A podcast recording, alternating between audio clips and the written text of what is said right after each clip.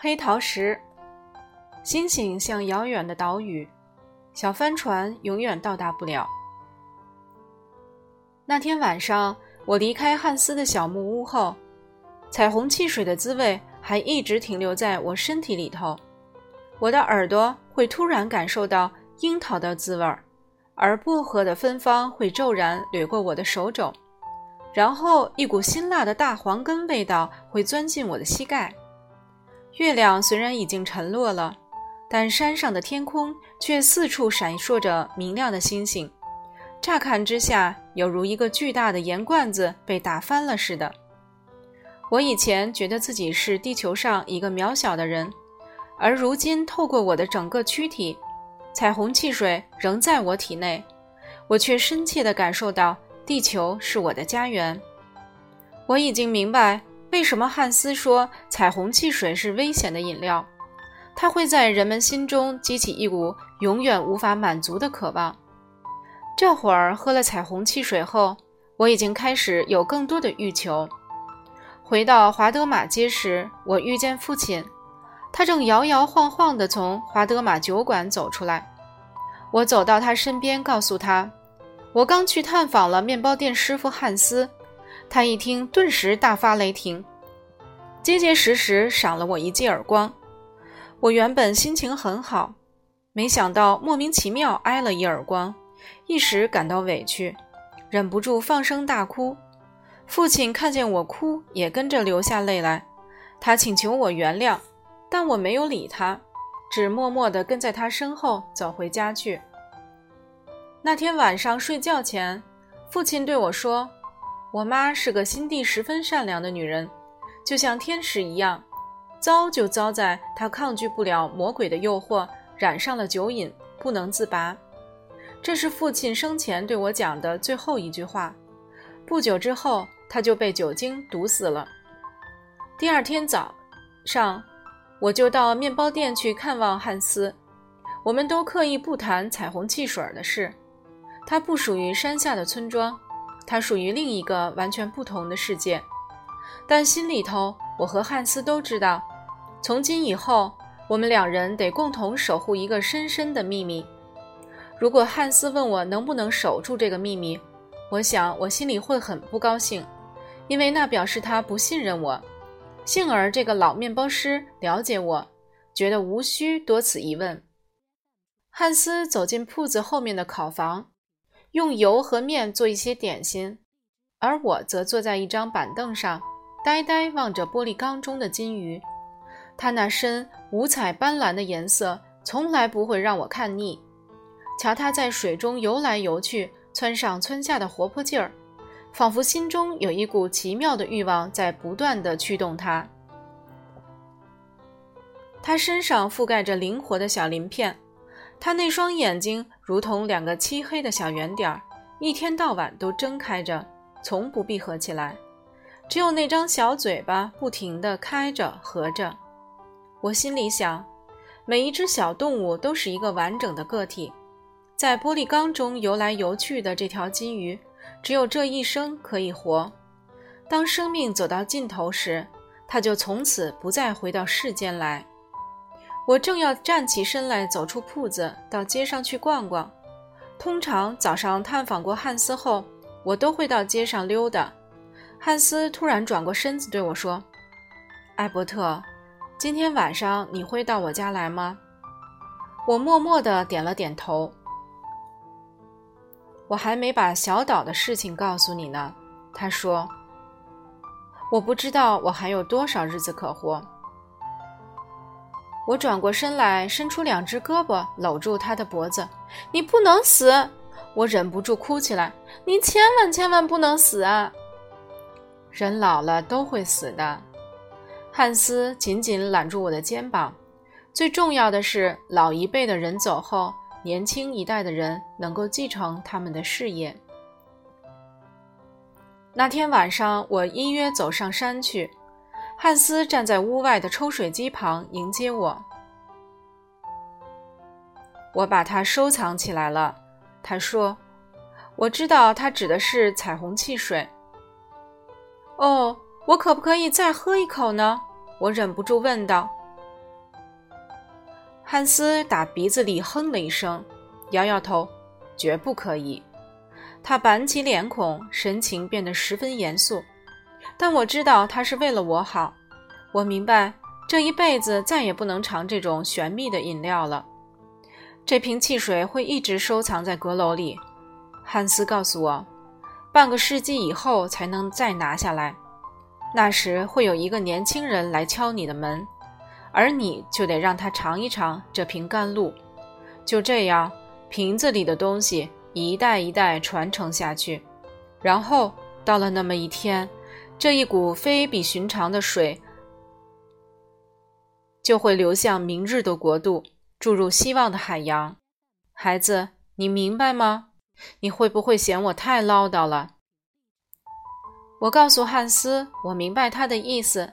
然后我们一块走进那间摆满世界各地奇珍异宝的小木屋，就像昨晚那样。我们在火炉旁坐下来，桌上放着两个杯子。汉斯拿起一个老旧的玻璃壶，把里头装着的月菊汁倒进杯里。然后开始讲故事。一八一一年一月，隆冬的夜晚，我出生在德国北部的城市卢比克。那时，拿破仑战争正如火如荼地进行着。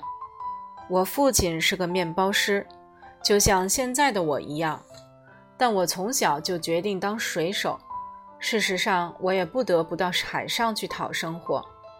我们家里有八个孩子，父亲那家小面包店实在是喂不倒，喂不饱八张嗷嗷待哺的嘴巴。一八二七年，我刚满十六岁，就到汉堡投效一家船公司，在一艘大帆船上当起水手来。那是一艘在挪威城镇埃伦达尔注册的远洋船舶，名字叫做玛利亚。在往后的十五年中，玛利亚就是我的家，也是我的生命。一八四二年秋天，这艘船载着货物从荷兰的鹿特丹出发，准备驶往纽约。船上的水手经验都很丰富，但这回却不知怎么搞的，指南针和八分仪都出了毛病，以至于我们离开英吉利海峡后，航线过于偏向南方。我们一路朝向墨西哥湾航行，这种事情怎么会发生呢？对我来说，至今仍然是个谜。在公海上航行了七八个星期后，照理说我们应该已经抵达了港口，但眼前却不见陆地的踪影。这时，我们的位置可能是在百慕大南方的某处。一天早晨，风暴来临了。那一整天风势持续加强，最后演变成一场威力十足的飓风。海难发生的经过我记不太清楚了，只晓得在飓风的横扫下，船整个翻在海中。事情发展的太快，如今我只有零碎而模糊的记忆。我记得整艘船翻转过来，浸泡在水中。我也记得有一个船员被风浪卷到海里，消失不见。我只记得这些，也不知过了多久，我醒转过来，发现自己躺在一艘救生艇上，大海已恢复了平静。到现在，我还不确定当时我究竟是昏迷了多久，可能只是几个钟头，也可能是好几天。在救生艇上苏醒过来后。我的时间意识才逐渐恢复。后来我才知道，我们整艘船沉没在海中，没有留下一丝留迹，而我是唯一的生还者。救生艇上有一只小桅杆，我在船头甲板下找到一块老旧的帆布，于是将它升起来，试图依靠太阳和月亮的方向行驶。我判断。此时我的位置应该是在美国东海岸的某处，所以我就一直朝西航行。我在海上漂流了一个多星期，大海茫茫，我连一片帆影也没有看到。在这期间，除了饼干和水，我没吃过任何东西。我永远记得在海上的最后一个夜晚，在我头顶上，满天星光闪烁，但那些星星却像遥远的岛屿，是我这艘小船永远到达不了的。我忽然想到，此刻的我和远在德国卢比克市的双亲，同处在一个天空下，仰望相同的星星，但彼此却又相距那么遥远。艾伯特，你知道吗？星星永远都不吭声的，他们肯定根本不在乎地球上的人怎么过日子。很快的，父母亲就会接到噩耗，我已随着玛利亚号沉没在大海里。第二天清晨，天气十分晴朗，朝霞染红了大半个天空。突然，我看到远处出现一个黑点。最初我以为那只是我眼中的一粒沙尘，但我使劲揉揉眼睛，那个小黑点依旧存在，一动不动。我恍然大悟，原来那是一座小岛。我设法将船导导引向那座小岛，但却感觉到有一股强大的海流从岛那那边涌过来，阻止我的船向它靠近。我卸下船帆。找出两只坚实的木桨，背向小岛坐着，把桨安放在船舷的桨架上。我使尽全力，不停地划呀划呀，但船却一动也不动。如果我不能抵达这小岛，眼前无边无际的大海就会成为我的葬身之地。船上储备的淡水已经消耗完，我已经一整天没喝过水了。这座小岛是我唯一的生路，我一口气划了好几个钟头，手掌都被桨磨破，流出血来。我又拼命划了几个钟头，然后回头望去，发现小岛已经变得大些，轮廓清清楚楚显露了出来。我看到一个周遭长着棕榈树的雕湖，但我还没有抵达目的地。眼前还有一段艰辛的路程，终于我的辛劳有了报偿。晌午时分，我把船划进了礁湖，感觉到船手轻轻触碰到岸边。我划下船来，爬下船来，将船推到沙滩上。在海上漂流了那么多天，我的脚终于踩到陆地。一时间，我还以为自己在做梦呢。我吃掉最后一份干粮，然后才将船推到了棕榈树中。我急着想知道岛上究竟有没有水。虽然我终于来到一座热带的岛屿，保住了一条命，但前景却不十分乐观。这座岛看起来小得可怜，周遭看不到一点人烟。从我站在现在站的地方眺望。整座岛几乎一览无遗，岛上树木不多。突然，我听到一株棕榈树上响起鸟儿的歌声。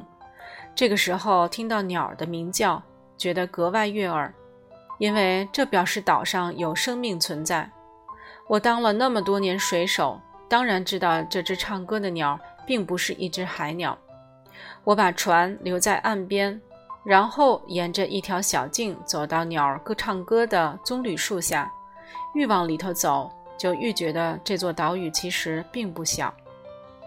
一路上，我看到愈来愈多的树木，也听到愈来愈多的鸟儿唱歌。我也发现这生长的花卉和灌木跟我以往所见过的大不相同。从沙滩上眺望，我只看到七八棵棕榈树。但这会儿走在小径上，我却看到两旁长满高大的玫瑰树，而一小丛棕榈就矗立在前方。我加快脚步往那一丛棕榈走过去，这样一来，我就可以推断出这座岛底，这座岛到底有多大。我走到棕榈树下，发现前面有一片浓密的森林。我转过身子。刚刚划过的那个礁湖就躺在我的眼前，在我左边和右边，大西洋的粼粼波光闪烁在明艳的阳光下，犹如黄金一般。我现在不愿想太多，只想看看这片森林的尽头究竟在哪里。于是我拔起腿来，跑进树林中。从森林另一边走出来时，我发现自己被围困在一个深谷里头，再也看不到海了。